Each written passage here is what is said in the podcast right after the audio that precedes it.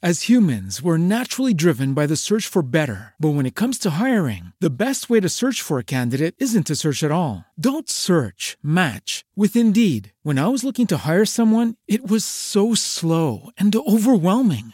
I wish I had used Indeed. If you need to hire, you need Indeed. Indeed is your matching and hiring platform with over 350 million global monthly visitors, according to Indeed data, and a matching engine that helps you find quality candidates fast. Ditch the busy work. Use Indeed for scheduling, screening, and messaging so you can connect with candidates faster. And Indeed doesn't just help you hire faster. 93% of employers agree Indeed delivers the highest quality matches compared to other job sites, according to a recent Indeed survey. And listeners of this show will get a $75 sponsored job credit to get your jobs more visibility at Indeed.com slash podcast. That's Indeed.com slash podcast. Terms and conditions apply. ¿No te encantaría tener 100 dólares extra en tu bolsillo? Haz que un experto bilingüe de TurboTax declare tus impuestos para el 31 de marzo y obtén 100 dólares de vuelta al instante. Porque no importa cuáles hayan sido tus logros del año pasado, TurboTax hace que cuenten. Obtén 100 dólares de vuelta y tus impuestos con 100% de precisión. Solo con Intuit TurboTax. Debes declarar para el 31 de marzo. Crédito solo aplicable al costo de la presentación federal con TurboTax Full Service. Oferta sujeta a cambios o cancelación en cualquier momento. Naciónpodcast.com te da la bienvenida y te agradece haber elegido este podcast. Buenos días, Madre Esfera. Dirige y presenta Mónica de la Fuente.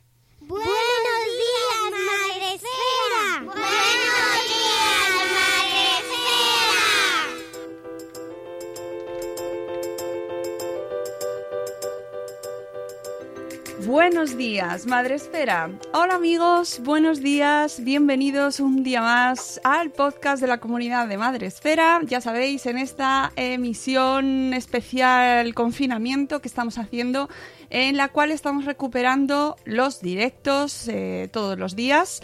Eh, antes, AP, antes de la pandemia, solo estábamos los lunes en directo, pero ahora, bueno, pues las circunstancias nos ayudan a, a tener emisión en directo eh, cada día o al menos los días que vemos que, que tenemos un contenido chachi como el de hoy. La gente que está en Spreaker, por favor, decidme si se oye bien, porque esto hoy estamos emitiendo en primicia a través también de YouTube en directo y entonces quiero ver si se oye bien, si la gente nos escucha, me lo vais poniendo por Spreaker y voy a dar eh, los buenos días a mi invitado que es un amigo de, Madresfera y que ya estuvo con nosotros hace tiempo presentando o hablando, contándonos el tema de su libro sobre eh, el acoso en las aulas, eh, bullying. Él es Pablo y vas a decir tú el apellido para no lo decirlo yo mal. Ah, buenos días, Padre Fera. Buenos días, Pablo. ¿Pablo? Pablo Duchement. Vale. Pero no se pronuncia en francés. Eh, estamos en España, Ah, vale. así que decimos Duchement. Vale, así, así nos ahorramos equivocar. Bien, bien, bien, bien. Yo es que lo- siem- yo meto la pata siempre. No. Así que mejor que lo diga el invitado. ¿Cómo estás, Pablo? Bien, muy bien. Bueno, La verdad es que estoy llevando bien el confinamiento. Eh, qué alegría. Eh, ¿Se oye bien? Sí, perfecto, se escucha. Buenos días, nos dicen. ¡Ay, qué bien!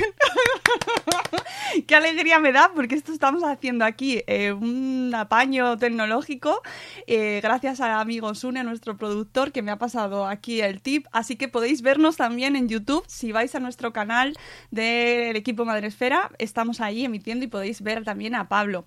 Tenemos en el chat de Spreaker, eh, como siempre, a, amigos que nos acompañan en esta emisión. Tenemos a Elvira Fernández, tenemos a Yaiza de Peluchín y sus papis, a Carmen de Tecnológicamente Sanos, que nos dice se oye bien. Perfecto. Bueno, eh, dices que lo estás pasando, o sea, que estás, que estás ahí, no lo estás llevando del todo mal. Pablo es profesor, eres profesor, amigo. Una de las profesiones de estos días, bueno, pues que los padres nos estamos acordando mucho. Bueno, los padres, los niños, Todos, nuestros todos. políticos, pero, pero es verdad que el trabajo se ha quintuplicado, como te decía, pero, pero bien, se lleva bien. Eh, ¿De qué edades son tus alumnos? Yo doy clases en la ESO. Este año me ha tocado desde tercero hasta cuarto, nada más y nada menos. Mm, ves. pero, pero generalmente desde primero a cuarto es lo que suelo dar.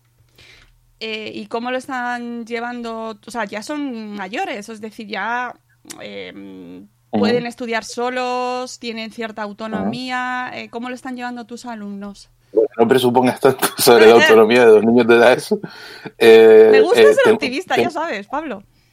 Tengo, tengo la fortuna de que nuestro cuarto sí es mm, bastante autónomo, ¿vale? Con terceros sí hay más problemas de autonomía. Pero mm, en general hay un poquito más de desconexión que la que había en clase, que no era poca.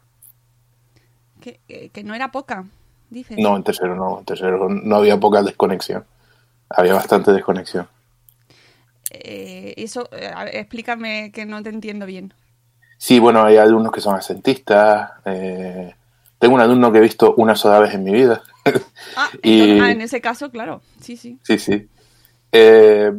Alumnos que, que vienen, pero mm, su, su actividad se dedica a estar ahí presencialmente y ya está, no, no, no actúan, no hacen los deberes, no, entonces estas cosas pasan y, y con el confinamiento, pues claro, el porcentaje de- de este tipo de alumnos ha crecido.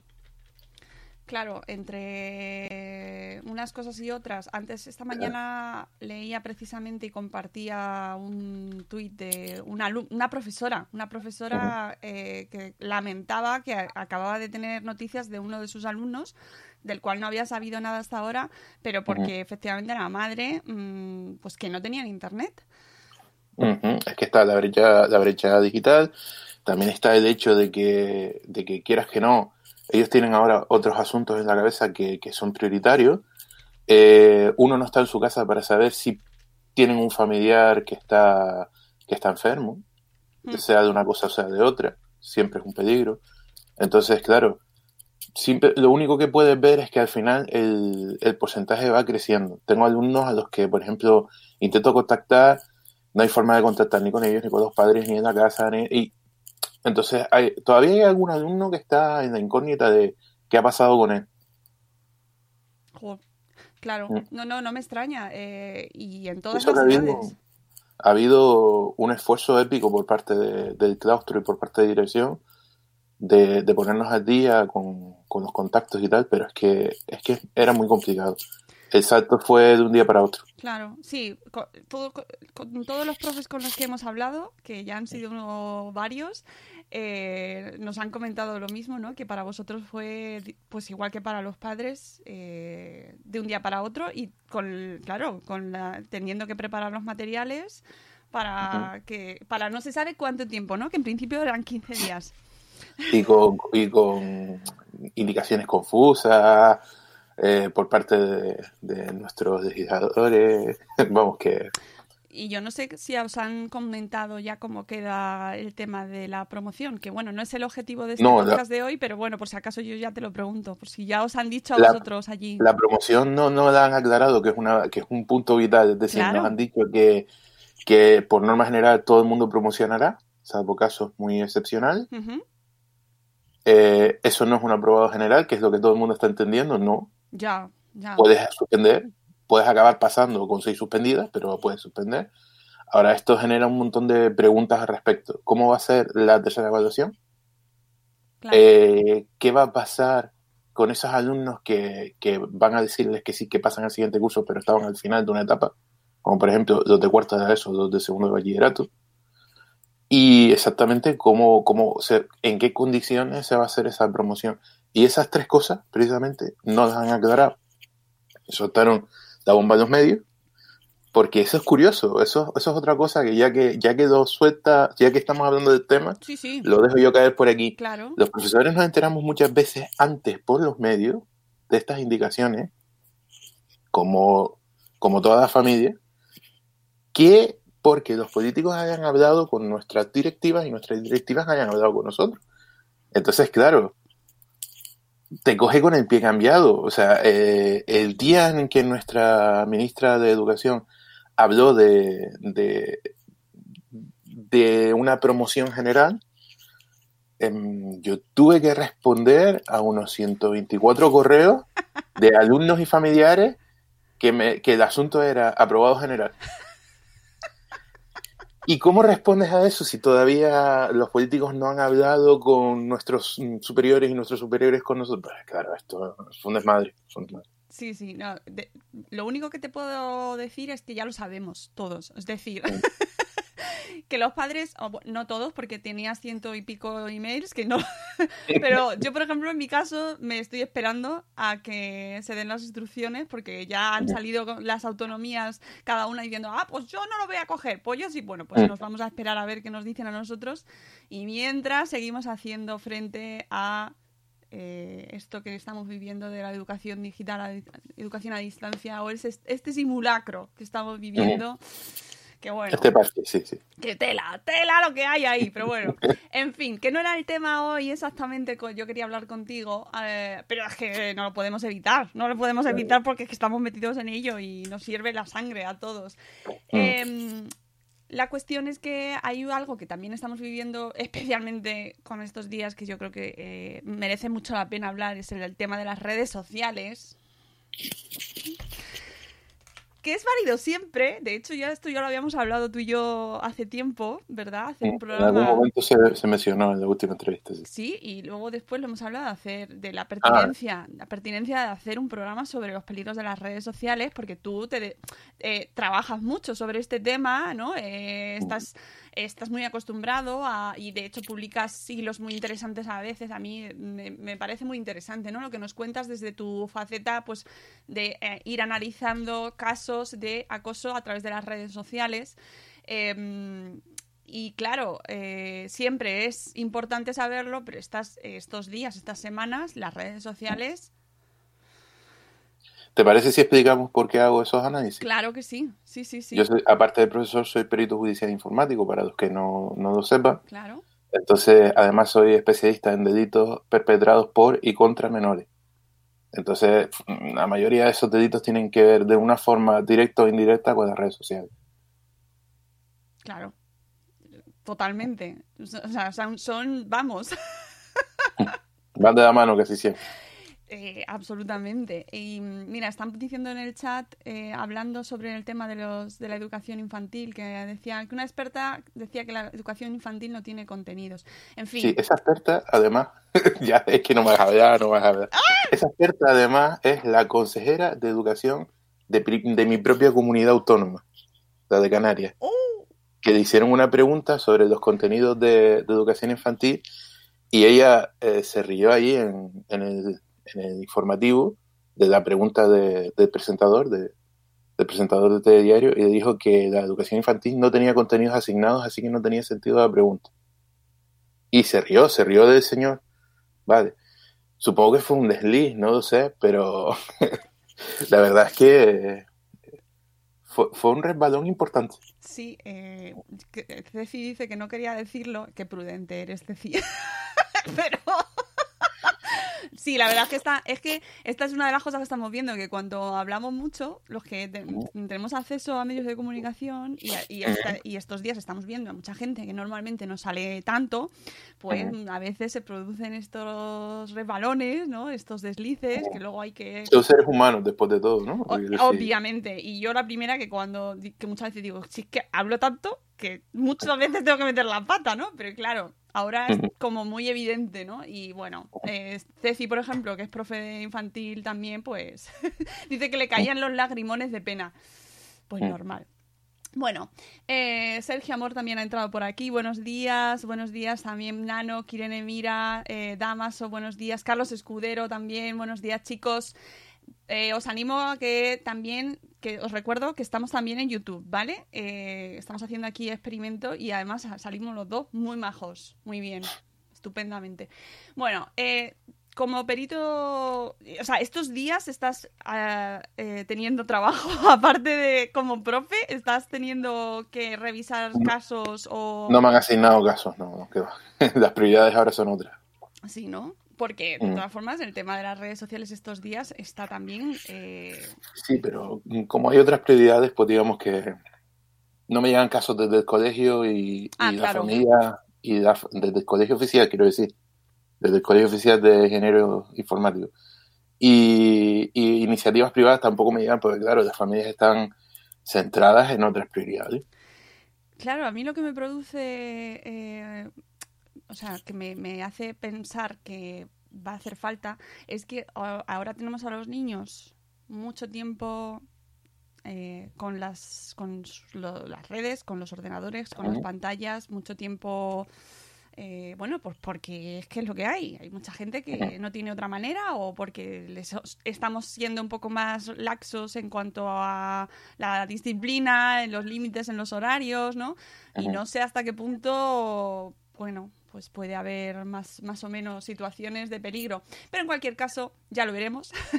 Hoy vamos a hablar un poco contigo, a repasar los principales mm, peligros o cuestiones que tenemos que tener en cuenta como padres en este sentido con nuestros hijos, si te parece. Muy bien. Sí, cómo no. Y os recuerdo, por supuesto, que Pablo tiene podcast aquí en Buenos Días Madresfera hablando de su libro que podéis encontrar en Amazon que se llama Te espero a la salida, un manual para padres frente al acoso escolar. ¿vale? Tenéis el podcast eh, hace mm, como 300 programas o una cosa así.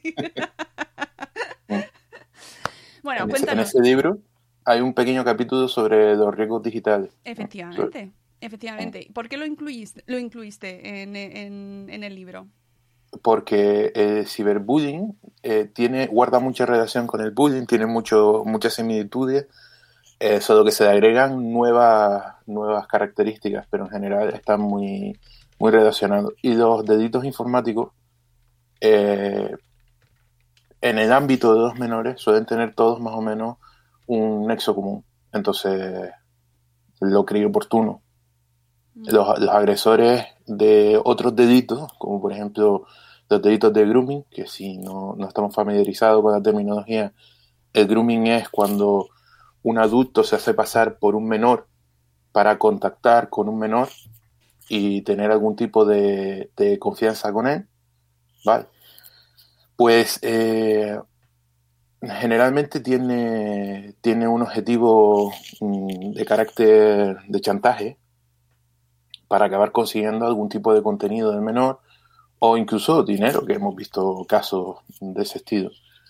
Eh, pero el arma con el que se amenaza después a ese menor, una vez salta la liebre y comienza la fase de chantaje, suele ser ciberbullying. Es decir, si no haces lo que te estoy diciendo, eh, la foto que me mandaste va a aparecer en, en el correo de tus padres, si no haces lo que te estoy diciendo, va a aparecerle a tus compañeros de clase, lo subiré a, a Porno Hub o, a, o YouPorn o alguna otra página porno de contenido, de contenido externo. Entonces, eso es un tipo de ciberacoso.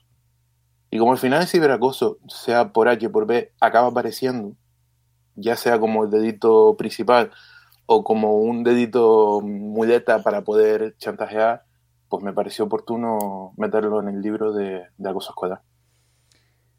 Eh, mm, y mira, justo el último, uno de los últimos hilos, que no sé si habrás hecho otro después, estaba muy relacionado con algo que sí que está pasando ahora. O que pasa, o que puede pasar, o que no tenemos que olvidarnos del peligro, que es subir imágenes de nuestros hijos a internet. Qué mala idea. Pésima idea. Es una Ya, mala pero- idea. Pero no, pero no, nos está costando mucho entenderlo. Sí, pero eso se debe a que nosotros no nos enfrentamos cuando menores a los peligros a los que se están enfrentando nuestros menores. Yo siempre que, que empiezo una charlita de estas a, a- a alumnos, les hablo de la calle en la que jugamos nosotros y la calle en la que juegan ellos. La calle en la que jugábamos nosotros era la calle real. Y en esa calle a lo mejor pasaban, yo siempre les pregunto, ¿cuánta gente crees tú que hay mala en el mundo en un porcentaje? Me dicen porcentajes brutales, me dicen 75% de la gente es mala, el 80%. A- al final le digo, vamos a imaginarnos que el 1% de la gente es mala, ¿vale?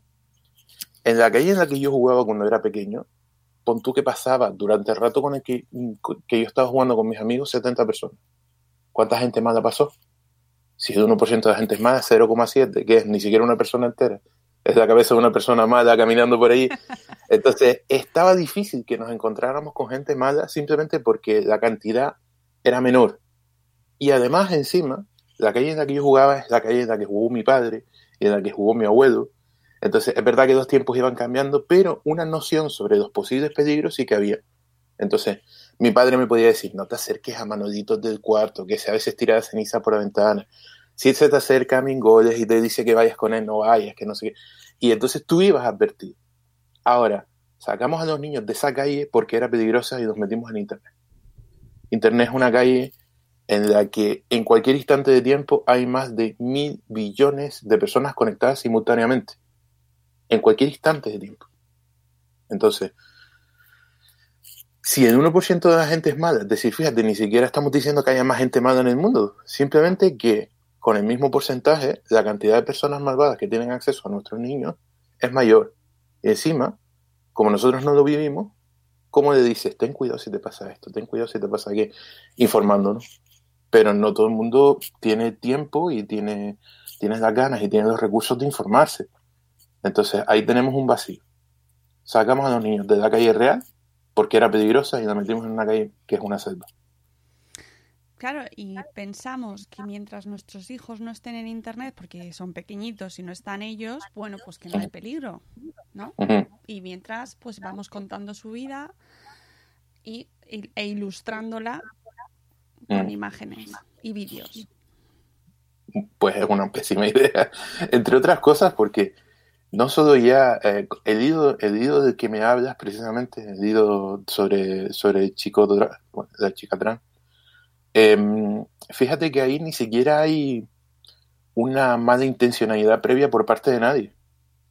Simplemente es el derecho al olvido que puede tener una persona. ¿Por qué tiene una persona que soportar las consecuencias de que haya fotos de cuando era niño en la red? Cuéntanos un Por- poco de qué iba ese hilo, porque creo que es bueno para la gente que no lo haya leído, eh, que yo os recomiendo que vayáis a su perfil y lo veáis, porque siempre publica cosas muy interesantes, pero, Pero- para pero sin entrar en entenderlo, sí, sí, sí, pero sí para entenderlo, porque, eh, bueno, puede hacernos verlo de otra manera, ¿no? Vale, es un chico trans, es decir, nació siendo una niña, ¿vale? Y estamos hablando de, de primaria, tardía, ¿vale? Es decir, para que se hagan una idea más o menos de la edad. Esta- este niño está en un colegio en el que sus compañeros no tienen ni idea de, de- que ha habido una transición de género y además por decisión propia y de la familia, porque creen y humildemente de- déjame opinar que creo que tenían muchísima razón, que el enorme nivel de inclusión que ha tenido en su clase es precisamente debido a que sus compañeros desconocen esta situación. Vale, los profesores sí la conocían por temas médicos, pero los niños no.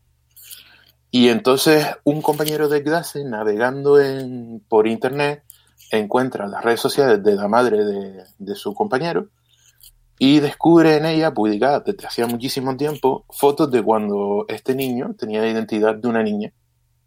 Y comienza una etapa de ciberbullying muy dura, muy dura. Incluso hicieron una fanpage y, y el nivel de dolor que padecía este niño por algo que en realidad no tenía ninguna mala intención, es decir, la niña presume, eh, la madre presume de su niña, sube una foto haciendo algo monoso, o, se cayó por un pasillo y lo, y lo graba, o su primera palabra, y, y queremos compartirla, no siempre sabemos cómo compartirla, no siempre sabemos el entorno adecuado. Total, que al final, por una cosa que era con toda buena intención del mundo, esta señora acabó dando material a potenciales ciberacosadores y los ciberacosaron. Los ciberacosaron un montón. Da mucho que pensar. Yo, desde luego, ese hilo es que no se me hubiera ocurrido jamás en la vida. Estoy convencida de que eh, la mayoría, la inmensa mayoría de los padres que puedan subir imágenes o vídeos, pues no se van a plantear eso. ¿En qué No, cabeza pero- cabe? ¿En qué cabeza cabe que alguien vaya a coger eso? ¿No?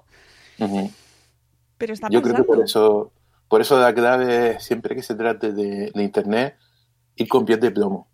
Cuando se trata de Internet hay que entender que contenido subido es contenido que permanecerá para siempre y que se escapará de nuestras manos.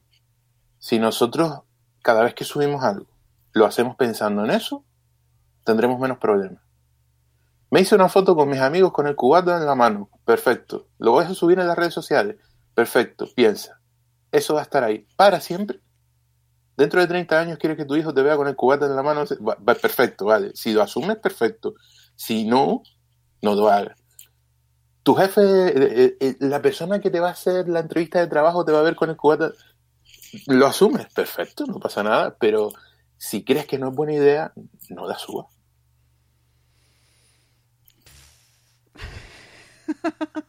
Ahora mismo estás haciendo un repaso mental de todas las fotos que has subido con cubatas en la mano. Pues no, no lo sé, ahora mismo ya, ya me quedo yo pensando, porque claro, es que aquí eh, ya no están solo las nuestras que subas tú mismo, sino tus Exacto. amigos. Sí, exacto. Eh, no hay cultura de protección todavía sobre este Claro. tema, pero poco a poco, poco a poco. Pienso en las fiestas de los pueblos, por ejemplo, Mm, ¿sabes?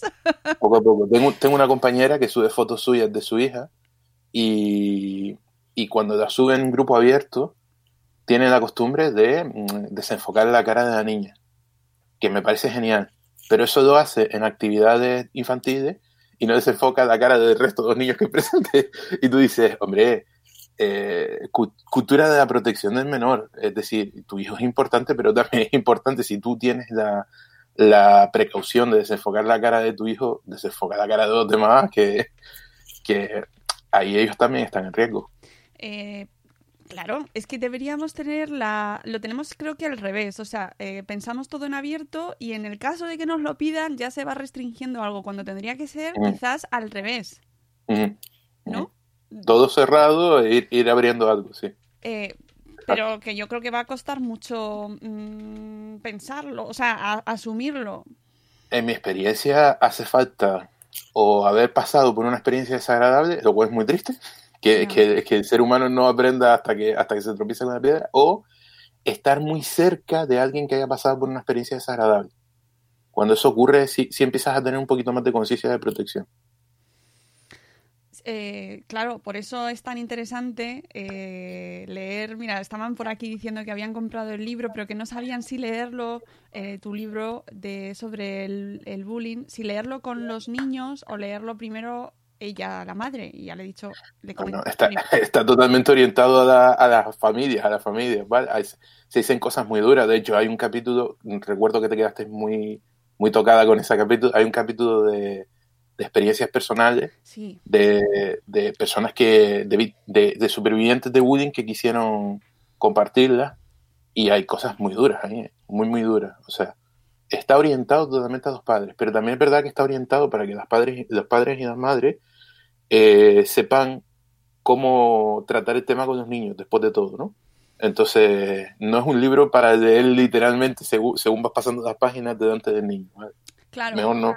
Claro, no, no. Hay, hay- yo creo que es muy bueno que se lo lea, en este caso estaba hablando Yaiza, que lo leáis primero vosotros y ciertos conceptos, pues luego los trasladéis según las edades de vuestros hijos, los habléis con ellos, ¿no? Pero no es un libro para leer con niños porque efectivamente tiene partes muy duras, porque es que realmente eh, se pone de manifiesto la crueldad que se ve en esas situaciones y que no queremos ver porque es que duele mucho asumir que tu hijo pueda estar haciendo eso o que lo esté viviendo, que, porque yo no sé cuál es más difícil de, de- de asumir de las dos, tengo- también tengo que decir, ¿no? Y en redes sociales, tres cuartos de lo mismo, es decir, nuestros hijos pueden ser los que estén acosando por redes sociales a, a los demás. O sea, están preguntando en el chat em, si tenemos lo- el blog privado o el grupo privado de Facebook o nuestro grupo privado en, en- o la cuenta de Instagram privada, por ejemplo, si, si pueden acceder. Entiendo que habrá opción de acceder, pero bueno, mejor privado que no público. En informática la respuesta es todo se puede hacer. Lo único es cómo difícil es. Claro. Esa es la única diferencia. Todo se puede hacer. Ahora, la pregunta es, ¿es muy difícil o es poco difícil? Entonces, cuando hablamos de Instagram o de Facebook, a ver, mm, piratear una cuenta de una red social no es sencillo, pero ahí está la ingeniería, la ingeniería humana. Es decir, no ir a atacar a los recursos informáticos, atacas a la persona para conseguir acceso. Vale. Entonces, uno de los primeros, si te parece, podemos ir entrando en, Sí. en materia. Uno de los, en materia llevamos media hora, pero pero bueno, vamos, vamos ya soltando el tema.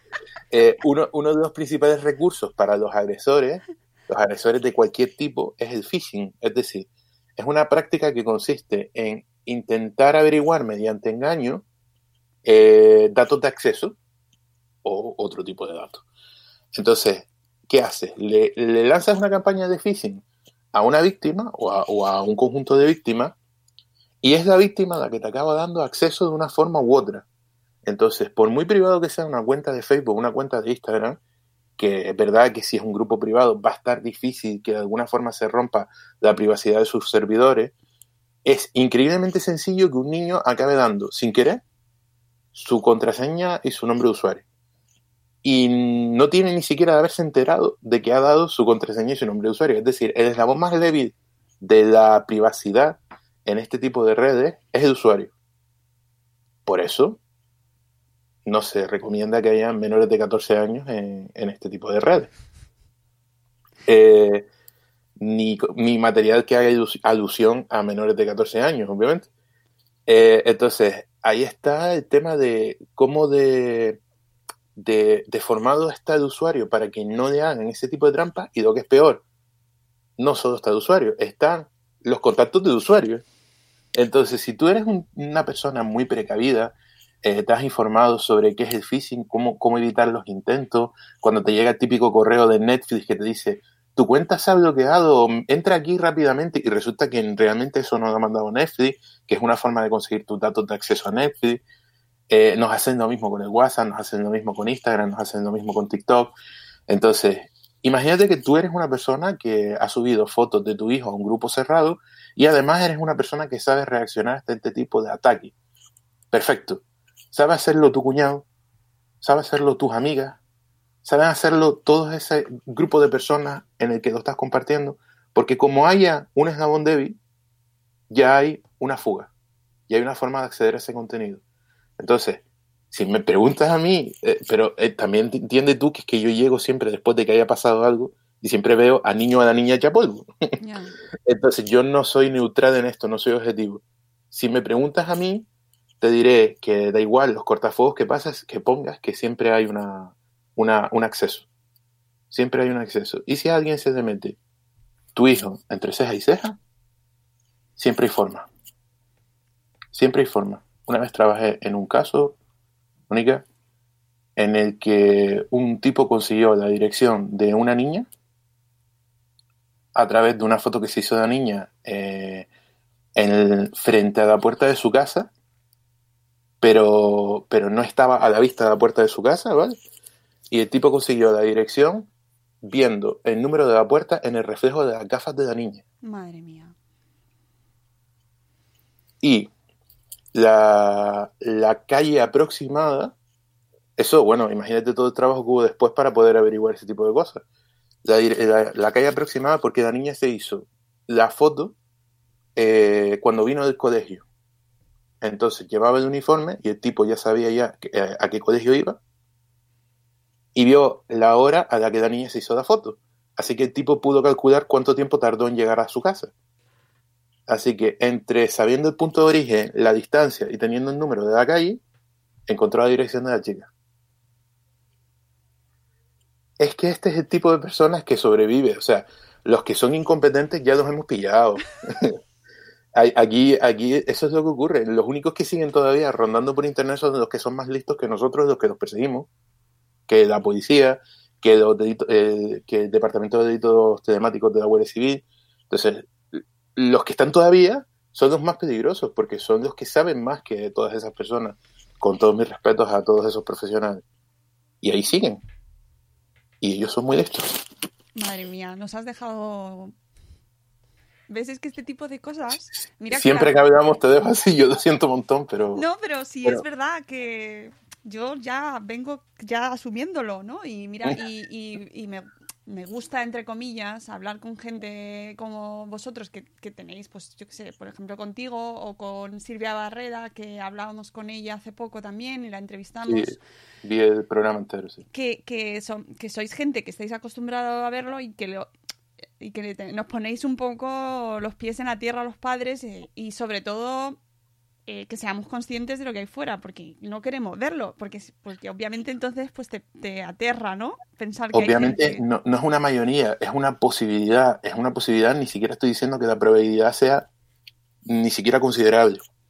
Ahora, con que hay un 0,3% de probabilidades de que eso ocurra a mi hijo, es más que suficiente para que yo decida eh, proteger a mi hijo bastante sobre, sobre este tema de, sobre este tipo de temas.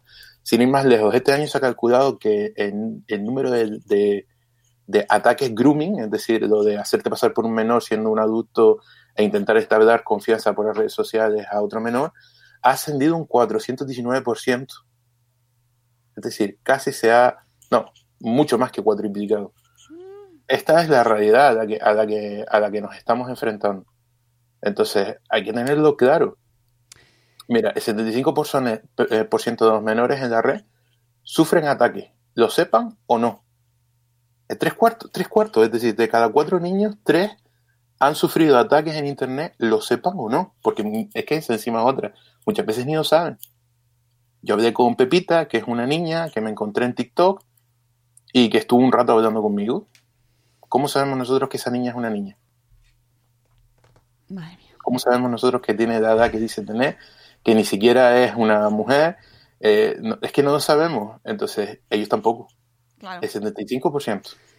Em, ahora que hablas de TikTok, ¿cuál es el terreno más pantanoso últimamente? O donde hay que. donde está moviéndose ahí la- eh, lo más peli- no, no quiero decir peligroso porque no, no quiero decirlo como tal, pero Arriesgado, sí, arriesgado. lo- lo- o, o menos seguro, ¿no?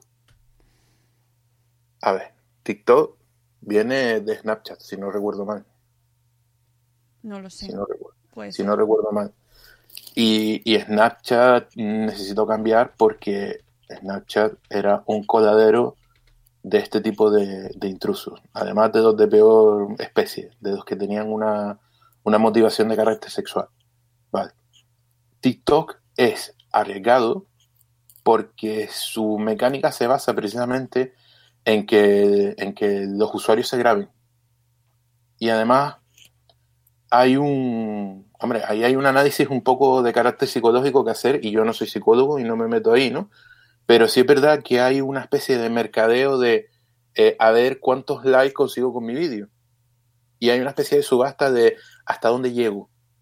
Sí, Vale. que es muy, para- similar a Instagram. Sí, ayer sin ir más lejos eh, vi el, eh, un vídeo en TikTok que consistía en un nuevo reto que, que- que va de que las, las chicas se metan cubitos de hielo en, debajo de la ropa interior. ¿vale? Eh, no es explícito porque no se ve, pero mientras lo están haciendo, pues están describiendo y tal, qué es lo que está pasando y qué es lo que no. Eso fue a- a- anoche, anoche lo vi, ¿sabes? Ni siquiera tenía preparado darte de esto, pero me lo encontré, ¿no? Eh, ¿Y qué edad tiene, tiene la usuaria de ese vídeo? ¿Qué edad tiene? Es que eh, esto es un, un tema complicado de, de calcular. Después encima, en las redes sociales, el- la responsabilidad está súper diluida. Es una barbaridad. Te voy a poner un caso real, ¿vale? Si no te importa que te, que te hable un poco de historia Yo encantada. Mira, mm, en este caso real, a lo mejor hay alguien que lo conozca, pero voy a omitir incluso los datos más famosos del tema para un poco para no meter el dedo en la llaga de, sus familiares, ¿vale? Pero eh, en mi comunidad autónoma se hizo muy famosa el caso, se hizo muy famoso el caso de una niña y de hecho solo se hizo famosa la niña, curiosamente. Son dos menores que se grabaron manteniendo relaciones sexuales, ¿vale? Y entonces, mientras estaban grabándose, manteniendo relaciones sexuales, eh, pasaba algo gracioso a lo largo del vídeo, ¿vale? Con un collar que llevaba la niña, ¿vale? Y eh, el chico compartió ese vídeo con el consentimiento de la chica. Cuando te hablo de chico y chica, te estoy hablando de menores de 14 años, ¿eh? ¿Vale? Sí, flipante todo lo que te estoy diciendo, pero lo más flipante viene después. De esto hace ya sus buenos años, ¿vale? Entonces, ¿qué pasó? Que ese vídeo empezó a correr como la pólvora. ¿Por qué? Como pasaba algo gracioso, mira qué gracioso. Y la gente se lo compartía. Pero no te creas tú que con una intención oculta de carácter sexual, mira qué gracioso el vídeo. Mira estos niños aquí, mira lo que pasa. ja, ja, ja. Empezaron a compartirlo y a compartirlo y a compartirlo.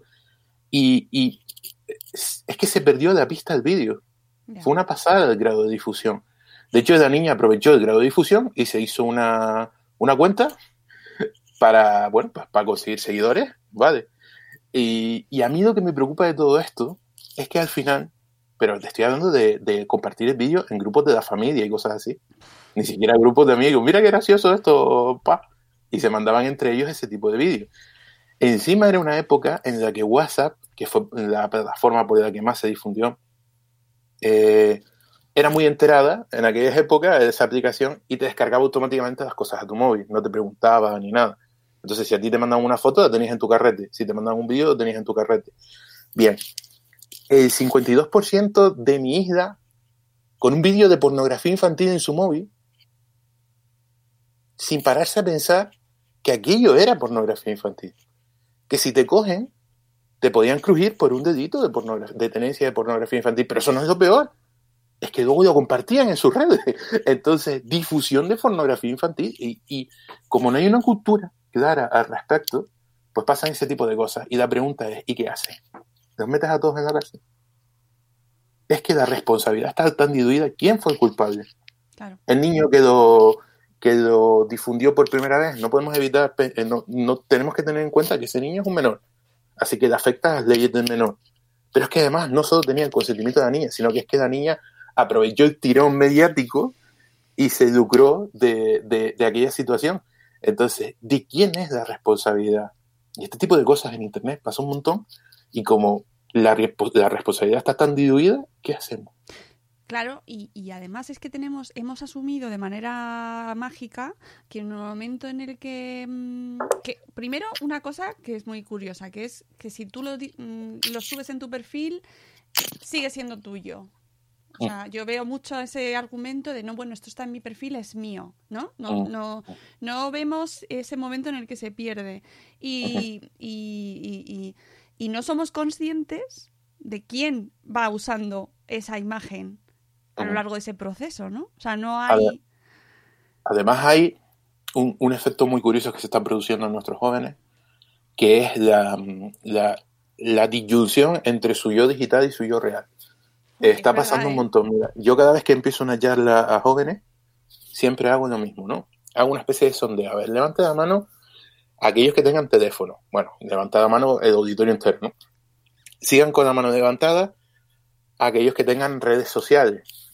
Bueno, mucha cantidad de los alumnos tienen, yo trabajo sobre todo en secundaria, pero también en, en los cursos estos de primaria he dado este tipo de charlas y sí es verdad que un 80% se queda con la mano levantada. De los que bajan, pasa una cosa curiosa a continuación, les digo, les recuerdo que WhatsApp también es una red social, entonces vuelven a levantar la mano algunos que lo habían bajado, ¿no? Vale, ahora, ¿quién tiene la cuenta pública? Van bajando las manos algunos, pero sigue habiendo una gran cantidad de alumnos con las manos levantadas. Y pregunto ya por último, ¿quién tiene a más de 700 seguidores? Venga, se me quedan, se me queda el 30% de la clase, ¿no? Entonces cojo a uno y lo saco ahí delante de todo el mundo. Le digo, bueno, vamos a ver. eh, esos seguidores, ¿de dónde salen? Quiero decir, ¿por qué te siguen? ¿Qué es lo que haces en tu canal para que te sigan? No sé, pues, pues les gusta lo que yo hago, no sé qué. Vale, bien, perfecto. Mira, me gusta mucho cómo te queda la ropa. Y saco mi móvil y le digo, te voy a hacer una foto. Y de repente esa, ese, ese chico, esa chica, dice, no, no, no, no, no. ¿Por qué? No, porque ¿para qué quieres tú mi foto? Digo yo, aquí viene, aquí viene el tema de cómo estás separando tu yo real de tu yo digital. Le digo, claro, todo esto es después de haberme presentado. Digo yo, ¿quién soy yo? Me dice Pablo Duchemen. Digo, ¿de qué trabajo? Me dice, "Soy- eres perito judicial. Digo, ¿tú crees que tus padres tienen datos para poderme encontrar si lo necesitan? Dice, sí, porque nos has dado tu número de teléfono y tu, y tu correo electrónico. Perfecto. Y me estás diciendo que a mí, que sabes mi nombre, sabes dónde trabajo, sabes dónde encontrarme, no me dejas una foto tuya, pero a más de 700 desconocidos de los que no sabes su nombre, dónde trabajan, dónde encontrarlo, ni siquiera sabes si su identidad es real, no te importa que lo tengan. Y de repente se quedan blancos. Porque acabas de coger su yo digital y su yo real y los acabas de poner juntos y acaban de decir, ostras. Entonces, el resto de la charla siempre hago un pequeño ejercicio y cada vez que hablo de algún tipo de posible riesgo, lo llevo a la vida real. Y cuando llevo a la vida real, cosas que les parecían nimias, de repente les parecen eh, una- un, un riesgo importante. Eh, como por ejemplo, subir fotos en pijama. Pon o subir fotos cuando vas a la playa en traje de baño. No pasa nada por subir la foto en el traje de baño. Tú no estás enseñando nada. No, no pasa nada. Vamos a coger una cosa. Esta niña que tenía, una niña me dijo que tenía 3.900 seguidores. Una niña de, do- de 12 años. Te digo, vale, no pasa nada. Vamos a coger esta foto en la que sales en traje de baño. Vamos a, impli- a- vamos a imprimir 3.700 copias. Vamos a ir a la calle y vamos a entregarle una copia a cada uno que pase por allí. Profe, ¿estás loco? No, lo que estás tú, que es lo que estás haciendo, solo que en el mundo digital. Es que creo que esto es una de las herramientas que más me ha servido a mí en este tipo de cosas. Llevar lo que estás haciendo en el mundo digital al mundo real y de repente ellos se dan cuenta de que ahí hay un peligro. Eh, me parece in- interesantísimo y de hecho tenemos a Marta de Mujer y Madre hoy que le ha puesto a su hija el programa. Dice que se ha quitado los cascos para que lo escuche su hija de 11 años recién cumplidos. Uh, qué responsabilidad. Hola, hija de 11 años recién cumplido. qué responsabilidad. Oye, eh, ¿a partir de qué edad eh, hay que empezar a hablar con ellos sobre esta identidad? Me gusta mucho el concepto de la identidad digital y la identidad real. ¿no? Porque no lo tenemos muy... Nosotros hemos entrado en esto de manera muy mucho más progresiva y ellos ya se han encontrado con este pastel. Yo creo que hablar con los niños de este asunto, desde que entiendan las palabras, lo único es adaptar el, el- el modo. Por ejemplo, eh, hace cuatro años, creo recordar, hice un proyecto que a mí me gustó mucho. me- me- me no puedo hablar de ese proyecto sin emocionarme y acabar, como se dice en mi tierra, ñurgado. ¿vale? Muy emocionado porque se llama, se llama Lobitos en la Red. De hecho, hay un, un vídeo en YouTube si lo quieren buscar, ¿vale? Lobitos, Lobitos. en la red. Lobitos, de lobos pequeñitos, ¿vale? Lobitos en la red. ¿Ves? Estoy emocionado nada más que hablar de ese proyecto. Fue, fue un proyecto interdisciplinar que hicimos en un, en un colegio en el que yo daba clases. En aquel momento le daba clases a los chicos de FP del ciclo de, de informática. Y entonces lo que hice fue en la asignatura de seguridad informática, que era la que daba yo, Obvio. pues, pues eh, hicimos un proyecto que consistía en tratar cada uno de los, de, de los cuatro principales delitos informáticos perpetrados contra menores y hacer un cuento. Hicimos un cuentito adaptado a infantil. Eh, cada grupo, cada equipo, eran cuatro equipos, hicieron cuatro cuentos. Bah, es que me emociono, no puedo evitarlo.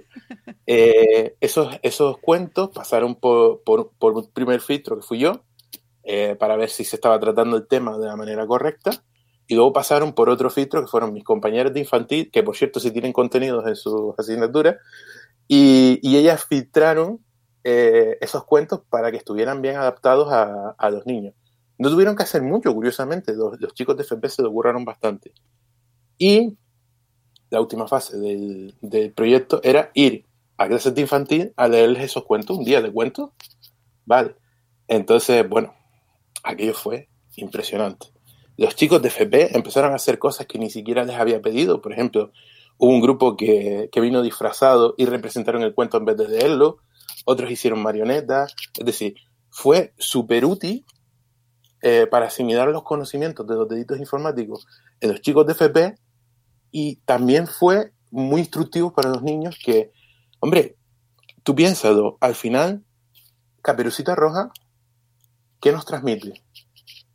No hagas caso de los desconocidos que pueden tener malas intenciones, pero no se lo dices a un niño que lo, que lo matas del susto, que habla de la abuelita y qué orejas más grandes tiene, pues eso mismo podemos hacer con cosas eh, como por ejemplo delitos informáticos y disfrazarte de abuelita es grooming en toda regla Sí, si lo haces por internet, es así.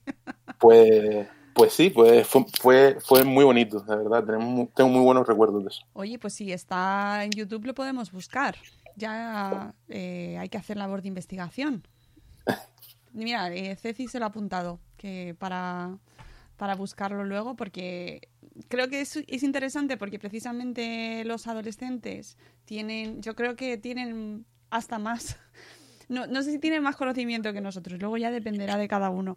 Pero es verdad que están muy familiarizados con, con el mundo de las redes sociales, ¿no? Se mueven Con el uso, con el uso. con el uso. No, no nos volvamos locos con esto que después se nos crece. No, no, que ya ¿Estás sabemos que los nativos digitales no existen. Son unos expertos en el uso. No son unos expertos en lo que hay detrás ni en los mm, riesgos que conlleva, ni nada de eso. Pero los padres tampoco lo somos. Pero los padres tenemos un poquito más de sentido común ¿Tú en crees? su mayoría. en su mayoría. Tenemos más sentido común que los adolescentes, sin duda. Más que nada, vamos, pero esto forma parte de- del desarrollo adolescente. Ellos no tienen la misma percepción del peligro que tenemos nosotros. Entonces, aunque no sepamos por dónde puede venir el peligro, ya estamos alerta.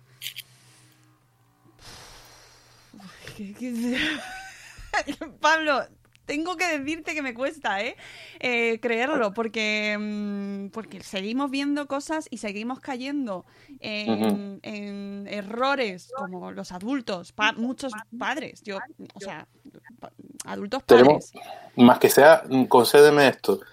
Tenemos la capacidad de caer y aprender para no caer tanto la próxima vez. Haciendo un En poco... los adolescentes eso no es tan habitual. Ya, ya. Para hacer un poco de resumen de lo más importante eh, para enseñarles a nuestros hijos de cara a este mundo de las redes sociales, que ya sabemos, ojo, esto va cambiando cada día. Es decir, mañana, hoy está TikTok o Instagram o X y mañana saldrá otra o saldrá otra, otro tipo de delito nuevo. Pero así como consejos generales, ¿cuáles serían los más los que nos tenemos que grabar a fuego? A ver, primero, tu yo digital es tu yo real. No pienses que por... Bueno, se lo voy a decir a esa niña que me estaba mirando. Eh, tu yo re- real es tu yo digital. No pienses que por estar en tu casa estás a salvo del peligro. De hecho, en Internet eh, casi hay más peligro que si vas caminando por tu calle. Simplemente, no porque Internet tenga una naturaleza malvada ni nada por el estilo. Simplemente porque hay más gente. Y donde hay más gente, es más fácil encontrarte con un tío chungo, si me permites la expresión. Entonces, eh, por defecto, desconfía. Internet es un recurso muy interesante que tiene mucho potencial para muchas cosas buenas. Pero, como en Internet te vas a encontrar con un montón de personas y eso incrementa la posibilidad de que una de esas personas tenga malas intenciones, desconfía. Y sobre todo recuerda, tu yo digital es tu yo real. Lo que no harías en tu yo real, no lo hagas en tu yo digital. Eh, uno de los ejemplos que suelo poner en las charlas es el stalking, no sé si sabes lo que es. Sí, Eh, eh, es el- vigilar, ¿no? El acoso. Eh, sí, pero eso suelen hacerlo los propios menores, es decir, el buscar a, a alguien para conseguir un montón de información sobre él simplemente porque tienen ganas de saber de él. Mm, Se suele hacer sobre todo en parejas, parejas rotas, con quién está hablando mi ex y todo eso, ¿no? Entonces, claro, eh, cuando hablas con los alumnos de este tipo de prácticas, ellos lo afrontan con una naturalidad y una normalidad increíble. Y entonces tú les dices, bueno, una niña me dice, pues yo, en una de estas charlas, pues yo me creé una cuenta falsa con el nombre de, de otra chica, me busqué una foto en internet de una, de una niña que estuviera bonita y me hice eh, contacto de mi novio para ver si intentaba ligar conmigo. Y mm, asombrosamente, un montón de, de, de los presentes vieron aquello perfectamente normal. Entonces, claro, ahí está el recurso del que. Coge a esa niña y dice, mira, lleva esto la realidad. Tú coges, te disfrazas, te pones unas gafas de sol, coges y vas allí, delante de tu novio y dices, hola, soy Mónica. O sea, ellos se parten de risa con este tipo de cosas. Intenta ligar con él a ver si él cae. Y entonces dices, ah, te pillé.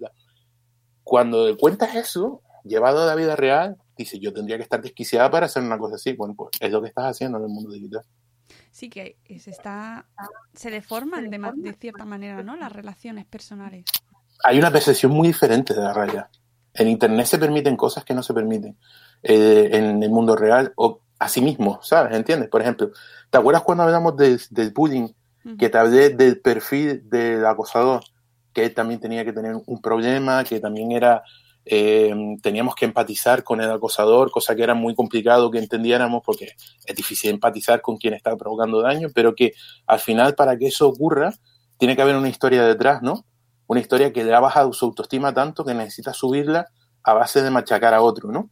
¿Y qué, qué habrá pasado para destruir tanto de autoestima de un niño o de una niña? Bueno, igual que te dije eso, ahora te digo, en el ciberbullying esto no tiene por qué ocurrir. En el ciberbullying vemos a gente perfectamente normal, perfectamente estable, con un, con un sistema de valores eh, formado, haciendo cosas por internet que son increíblemente crueles, que jamás harían en la vida real. ¿Por qué por internet te permites el lujo de hacer este tipo de cosas cuando en la vida real ni de broma lo haría? Pues porque como es internet no pasa nada. Jo, pues eso asusta un poco, ¿eh? Mm, Sí, es decir, yo he visto, yo, yo he tratado con alumnos que son alumnos muy buenos, pero no solo como alumnos, sino como niños y niñas, ¿vale? Que son personas perfectamente formadas que, por ejemplo, jamás cogería, eh, si me permites que hable mal un momento, ¿no? Sí, dale, Eh, eh, Marta, tapa a tu hija los oídos un momento. Sí, sí. Por ver, por ver a una compañera de clase que no le caiga muy bien, ¿vale? Eh, por la calle, de la mano con un niño, jamás cogería, la señalaría y diría, eres una puta. Pero sin embargo, ve una foto así, igual, idéntica. La niña de la mano con, con un niño por la calle, que se hicieron una foto, y la suben a tu Instagram. Ponerle, eres una puta, una cosa que, vamos, se despacha hoy en día con una normalidad perfecta. Y entonces, no tienes ni idea del daño que puedes llegar a hacer. Es que no tienes ni idea. Pero eso que nunca haría en el mundo real, en el mundo digital, como son dos cosas muy diferentes y no, y no, no nos afecta. A mí ese mecanismo me parece eh, que se tendrá que analizar porque está muy mezclado con el tema del anonimato también. Pero eso nos pasa a nosotros también, claro, ¿eh? Claro, claro, claro que nos pasa. a Tú estás muy presente en Twitter y habrás visto que la gente, por norma general, se permite unas formas de tratarse que jamás se permitirían en persona. Pero ni de broma. Es decir, a mí me gusta Cristiano Ronaldo. Bueno, pues a mí me gusta Messi. Y ahí acabó la discusión. En Twitter, a mí me gusta Cristiano Ronaldo. ¿Qué pasa? ¿Es un normal? Sí, Así de entrada, pero de entrada. Y tú dices, ¿pero por qué? Y las amenazas de muerte que en, en Twitter, que, que es una cosa súper chunga, que está tipificado por ley y que la gente no se lo suele permitir en el mundo real, en Twitter te das bebés, te das bebés. Recordarás el, el, el hilo sobre el bullying que hice, Sí, sí, yo Que- flipo con eso, ¿eh? Mm, Lo que te pues- llegan a decir. pues un- una, una política de un partido eh, lo retuiteó, ¿vale? Pues, yo qué sé, le gustó hilo y punto. Bueno, pues automáticamente todos los ultras del partido contrario fueron a por mí y, y empecé- empezaron a llegarme amenazas de muerte a mi, a mi buzón de entrada. Pero amenazas de muerte, de gordo asqueroso, te vamos a matar y no sé qué. Y tú dices, ¿pero por qué? ¿Por qué he creado un hilo en el que, en el que hablo de bullying? No, simplemente porque le gustó a la gente del bando contrario y te amenazamos. A mí, me cuesta, así. a mí me cuesta mucho asumir eso es, y, y no sé cómo se lo vamos a poder enseñar a nuestros hijos, Pablo.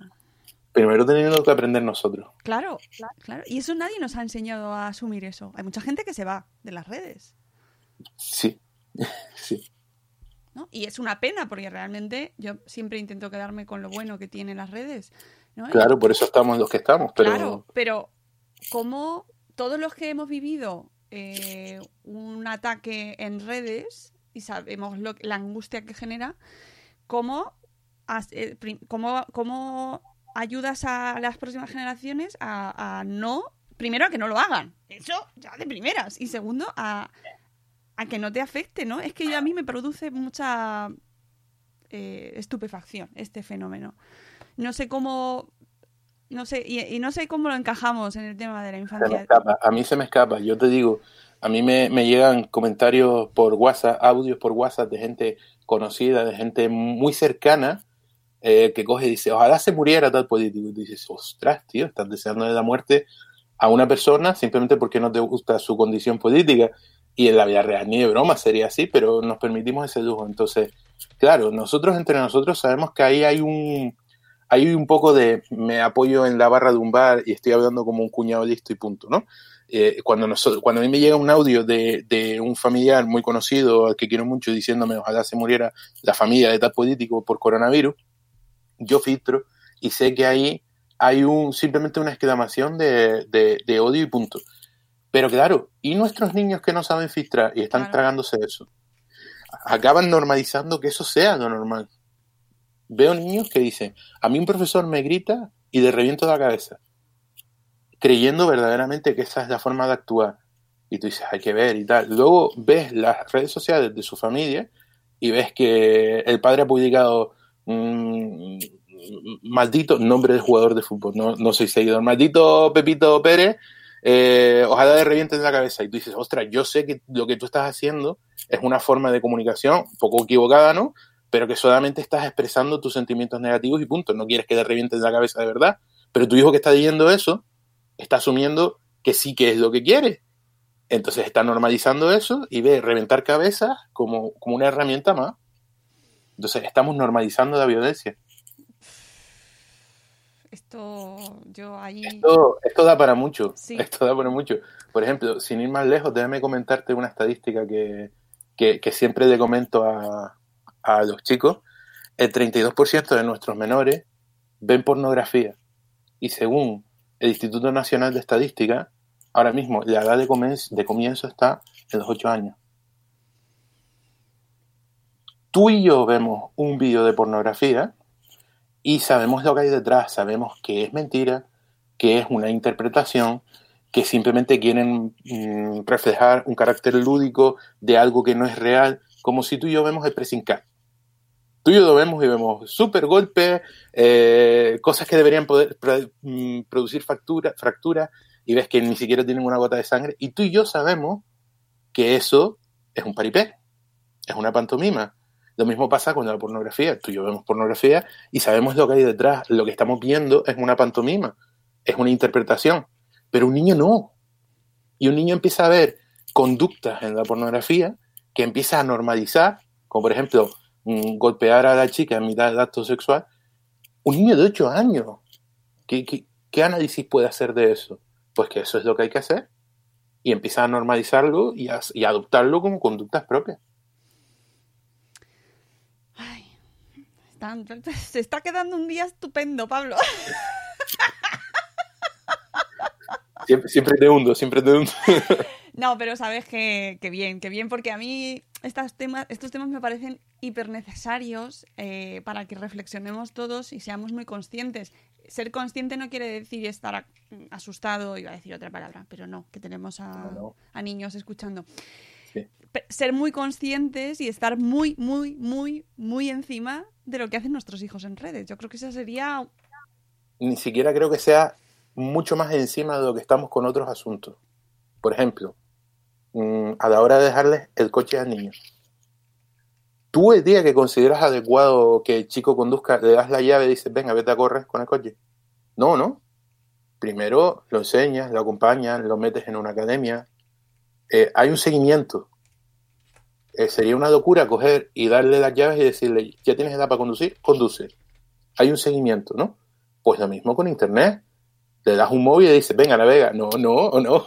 Acompáñalo, hazle un seguimiento. Al principio no está solo, tiene que ir ganándose tu confianza, pero no es solo una confianza del niño.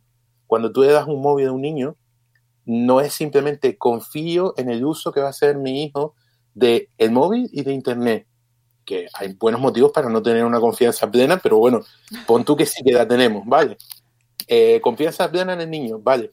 Pero tienes confianza en los miles de depredadores que van a tener acceso al niño. Claro que no. Entonces tú tienes que, tienes que adiestrarlo, por eso educarlo. Sí, totalmente. Y fundamental y previo eh, informarnos nosotros. Estar Mm. muy atentos, escuchar a gente que sabe, escuchar, leer a Pablo, eh, escuchar y leer a Silvia Barrera, por ejemplo, gente que sabemos que trabaja en este mundo, que aunque diga cosas que a lo mejor nos gustan menos, porque nos encantaría poder decir, venga, usa, usa las redes libremente y una cosa menos que me tengo que preocupar, pero no es así. No es así porque no podemos hacerlo. Entonces, ay, antes que se me olvide, que me pregunta Elvira en el chat que qué opinión tienes eh, desde el punto de la seguridad informática de las videollamadas que están haciéndose ahora profes, alumnos a través de Zoom. Zoom tuvo un fallo de seguridad recientemente. Eh, un fallo que, que nos hacía pensar que, que la privacidad no se estaba respetando de todo. ¿Vale? Se ha arreglado el fallo. ¿vale? ¿Que, ¿Qué me parece? Me parece que podemos confiar en nuestros profesores. soy un profesor, no puedo evitar tener que decir esto, ¿no? Me parece bien. Pero, pero también me parece que no muchos profesores eh, son conocedores de, la, de las condiciones mínimas de seguridad, ¿no? Entonces, me parece también eh, que no pasa nada porque los padres mm, revisemos ese tipo de videollamadas. A mí, como profesor, hay compañeros que me van a matar, porque de hecho se, menciona muy a menudo el tema de, ¿te quieres creer que el padre estaba escuchando la videollamada? Pues a mí me parece fenomenal que un padre escuche la videollamada. De hecho, me da seguridad. Entonces, no me parece mal que los padres fiscalicemos un poco eh, esa labor, no porque desconfiemos del docente, sino que desconfiemos del medio, ¿vale? que es aquí lo que introduce cierta inseguridad, y porque no todos los profesores conocen bien el medio. ¿vale? En cuanto a, la, a las videollamadas en sí, si, si me permite dar algún consejo a los padres sobre cómo realizar a los niños, que no hagan en su habitación, por favor. El ordenador en un sitio común de la clase, no le demos privacidad, porque ¿para qué le quieres dar internet y privacidad juntas a un niño? Es que eso nunca sale bien. No, es que, quiero respetar su intimidad. Mm, intimidad e internet nunca sale bien, siempre, siempre conlleva eh, riesgo. ¿Vale? Entonces, eh, el ordenador en una zona común de la casa y hacer posible que detrás haya una pared plana. ¿Vale? Cualquier cosa que se haga en el plano da información. No, que detrás tengo una, librería. Bueno, pues ya sabemos qué libros leen. vale. Si a ti no te importa, perfecto, pues que se vea la librería. Pero yo, yo prefiero eso. El, ordenador en una zona común de la casa, una pared plana detrás. Confiamos en la labor de los docentes y en las intenciones de los docentes pero desconfiamos del medio y estamos por allí, no hay ningún problema. Y si hay algún docente que se siente incómodo con eso, no salimos en el plano. ¿Qué más da? Yo estoy en mi casa. Claro. No hay ningún problema. No, y además es que habrá mucha gente que no tenga tampoco mucho más sitio. Claro, claro, claro, claro. Es que yo tengo una alumna que mientras, mientras la alumna está en mi clase, yo veo detrás a la madre preparando la cocina, la comida. ¿Y, qué voy a hacer? yo, yo saludo a la madre cada vez que me conecto. ¿Qué hay de comida hoy? ¿Qué estás haciendo, Carmen? ¿Qué, tienes de comer? es lo que hay, es lo que hay. Mira, estas cosas se están viendo estos días, y es que es así, no, no, no todos tenemos unos sitios adecuados para... Además, eh, damos por hecho que ese... Mm, que las videollamadas entre los profesores y los alumnos no es el método acostumbrado de estudio, es decir, no, no tenemos un sitio preparado para ello, porque no, pues los niños deberían estar en las aulas. pero metamos otro factor importante. Eh, incluso si confiamos en el medio y confiamos en el profesor, que lo aconsejo encarecidamente, no tenemos por qué confiar en todos esos compañeros que van a tener acceso a la cámara de, de nuestro hijo. ¿Y sus padres? Bueno, y ahí no me meto. Pero, pero, ¿y si un niño quiere hacer una maldad y hace una captura de pantalla cuando tiene una cara? Todo el mundo sabe que hay momentos en los que estás hablando que si te pillan la, captura, sabes, con cara de idiota. No lo puedes evitar. Sí, yo mucho. Con la boca abierta, así con los ojos cambados, eso puede pasar. Y si te hacen una captura y deciden hacerte una fanpage y, y arruinarte un poquito la vida, ¿no? Entonces, es normal que estemos ahí. Y nadie debe sentirse incómodo porque los padres estén presentes en este, esta, esta nueva etapa de la vida de sus hijos. De verdad que es un gusto escucharte y que no dejéis que los niños abran los armarios cuando están grabando, ¿eh? Por favor, que son muy de abrirse los armarios para enseñar lo que tienen, ¿eh? De verdad. lo he vivido. Eh, fotos, pues perdón, perdón, perdón, perdón. Sí. fotos en el fondo de la cámara, no, por favor, no. Ah, claro. fotos en el fondo, no. Porque, porque esto también pasa muy a menudo. Fotos de hermanito de 5 años y, y por culpa de eso la imagen del hermanito de 5 años está rudando por internet. Entonces, fotos detrás no, mm, que proporcionan información, ¿vale? Incluso si confiamos en profesor, medio y alumno, mejor que no haya información extra por internet.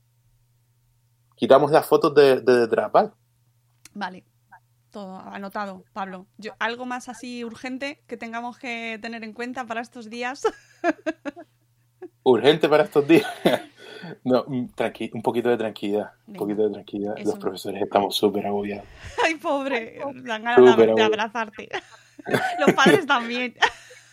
Ya, ya, ya, ya. Pero, eh, pero es que nosotros muchos somos padres y profesores. Entonces se están mezclando muchas cosas y, y, y hay, y hay una labor interesante aquí de, de, de atención al estado del alumno, no solo a sus contenidos y también tenemos que estar lidiando con niños que están muy agobiados, están confinados, están pasando muy mal y a veces ven en los profesores la vía de, de escape y evidentemente es parte de nuestro trabajo vigilar también su, su, salud emocional.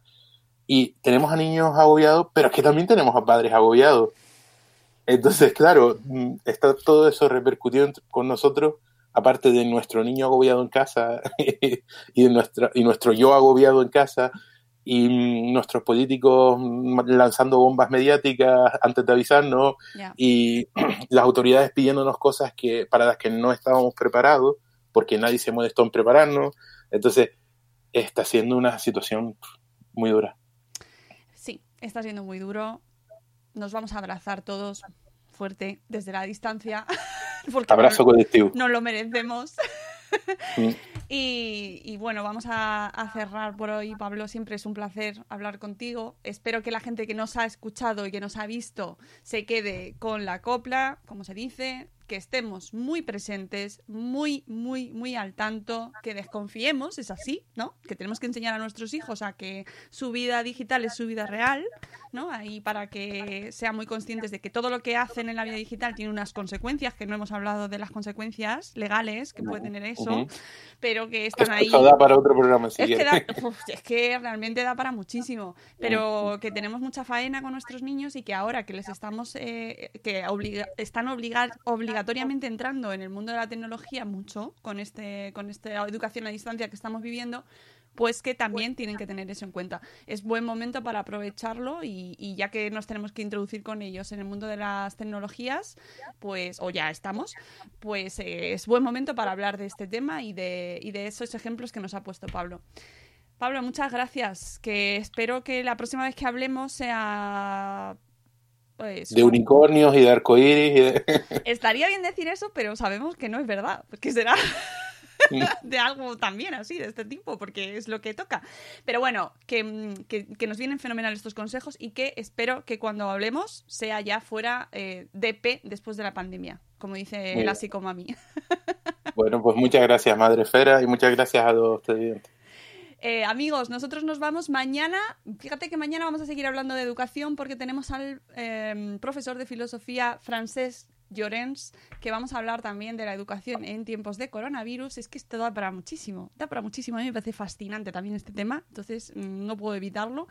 Eh, mañana a las 10 estamos de nuevo aquí. Creo que como ha ido bien este tema de la tecnología, también saldremos por YouTube. No, creo que sí, que vamos a, hacer, a seguir con el invento. Gracias a Pablo por habernos acompañado y gracias amigos por haber estado con nosotros durante esta horita larga. Y tened mucho cuidado ahí fuera, en las redes, ¿eh? Cuidaos mucho. Hasta luego, Mariano. Adiós.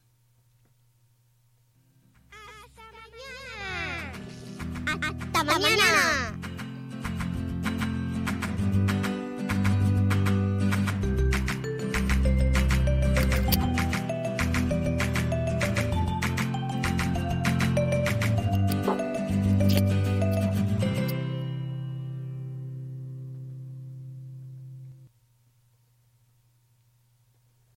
As humans, we're naturally driven by the search for better. But when it comes to hiring, the best way to search for a candidate isn't to search at all. Don't search, match with Indeed. When I was looking to hire someone, it was so slow and overwhelming. I wish I had used Indeed. If you need to hire, you need Indeed. Indeed is your matching and hiring platform with over 350 million global monthly visitors, according to Indeed data, and a matching engine that helps you find quality candidates fast. Ditch the busy work. Use Indeed for scheduling, screening, and messaging so you can connect with candidates faster. And Indeed doesn't just help you hire faster. 93% of employers agree Indeed delivers the highest quality matches compared to other job sites, according to a recent Indeed survey. And listeners of this show will get a $75 sponsored job credit to get your jobs more visibility at Indeed.com slash podcast. That's Indeed.com slash podcast. Terms and conditions apply.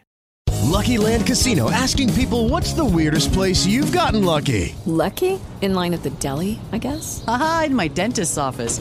More than once, actually. Do I have to say? Yes, you do. In the car before my kids' PTA meeting. Really? Yes. Excuse me, what's the weirdest place you've gotten lucky? I never win and tell. Well, there you have it. You can get lucky anywhere playing at LuckyLandSlots.com. Play for free right now. Are you feeling lucky? No purchase necessary. Void where prohibited by law. 18 plus. Terms and conditions apply. See website for details.